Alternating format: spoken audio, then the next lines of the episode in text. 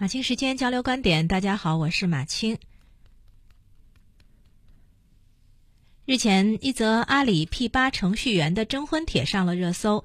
男方自称八六年的，有房有车，税后年薪加上阿里股票，每年有一百七十万的年收入。以前错过了好女孩，觉得配不上人家，现在呢有自信了，觉得绰绰有余了。希希望另一半是南方城市家庭，江浙最好，安徽也可，最好是独生女，家庭无负担，二幺幺毕业，月收入一万以上，身高在一米六二以上，愿意照顾家庭，生二胎，对方父母可以帮着照顾小孩儿。于是呢，他在微博上就被人狂喷。呃，赚得多了不起吗？有你说的条件，干嘛还要选你？很快呢，也有人替他说话鸣不平，说那些骂他的女孩可能根本不懂年收入一百七十万是什么意思，自己也达不到人家的要求，不过是酸葡萄心理而已。那反驳者呢说得了吧，要是女孩看到一百七十万年收入就趋之若鹜，你们就会骂拜金女；那女孩看不上一百七十万呢，你们又说人家酸葡萄，你们这是要闹哪样？在喷他的人群当中，有人觉得他赤裸裸摆条件是最让人不舒服的地方。但是我觉得单就这一点上说呢，其实没什么问题。相亲嘛，征婚嘛，他就是摆条件的呀。因为感情爱好是不是谈得来，三观是不是相合，这个是比较主观的。如果有人想请你帮他介绍个对象，然后你问他有什么条件，他跟你说：“呃，我要求不高，就是要感觉对的。”那你就可以给他一个大大的白眼，该干嘛干嘛去，别在他身上浪费时间了。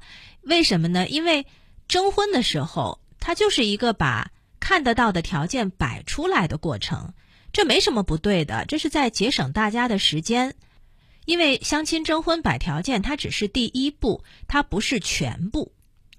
摆条件没问题，问题出在条件的匹配度上。他描述了自己的条件，也提出了对女方的期待，这也正常。的确谈不上高要求，他期待的无非就是男主外女主内的家庭模式，他期待的无非就是传统观念中的妻子和母亲的角色，相夫教子，这都没错。但是他又希望。这样的女性是受过受过优质高等教育，并且自身职业能力出色的。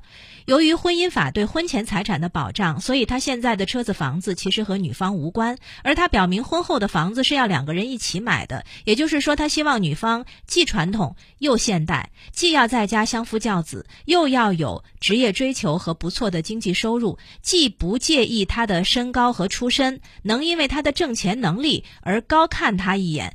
但又不是只看钱的拜金女孩，而是经济独立、思想独立的新女性。这个要求高不高呢？嗯，在当下的家庭当中，这种情况其实不少见。但是，一来有些女性之所以乐于奉献，是因为爱情的力量；二来呢，不少见，也不等于是人们的向往，也不等于是九零后年轻妹子的追求。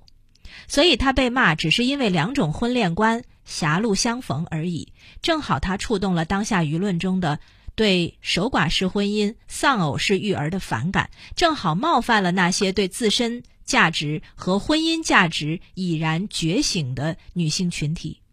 有些人不太理解他为什么被骂，我想不理解的人是因为这些人可能没有看清现实中的。婚恋现状是一回事，理想中的婚姻是另一回事。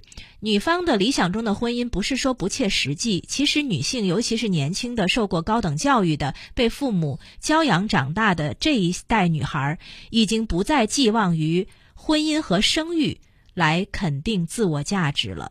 生儿育女回归家庭的女性固然值得尊敬，但是不想只把自己拴在家庭上，而希望在职场和社会中争得一份荣光的女性，在家庭中希望和对方能够平等、同样受尊重的女性，是不在少数的。婚姻的付出也不可能和不应该只以挣钱多少来衡量其贡献大小。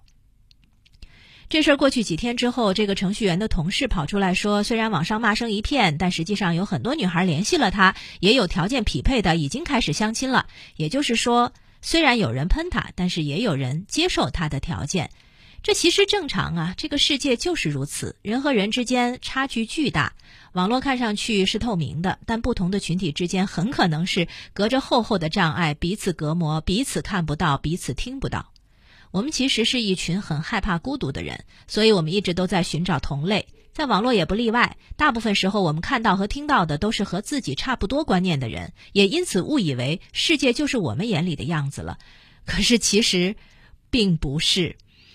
这可能是我们一厢情愿，所以这个程序员依然可以依据他自己的期待去找另一半，也依然会有符合他条件的、也认同他价值观的人存在。只是像他这样对女性和婚姻的判断与期待，可能真的越来越没市场了。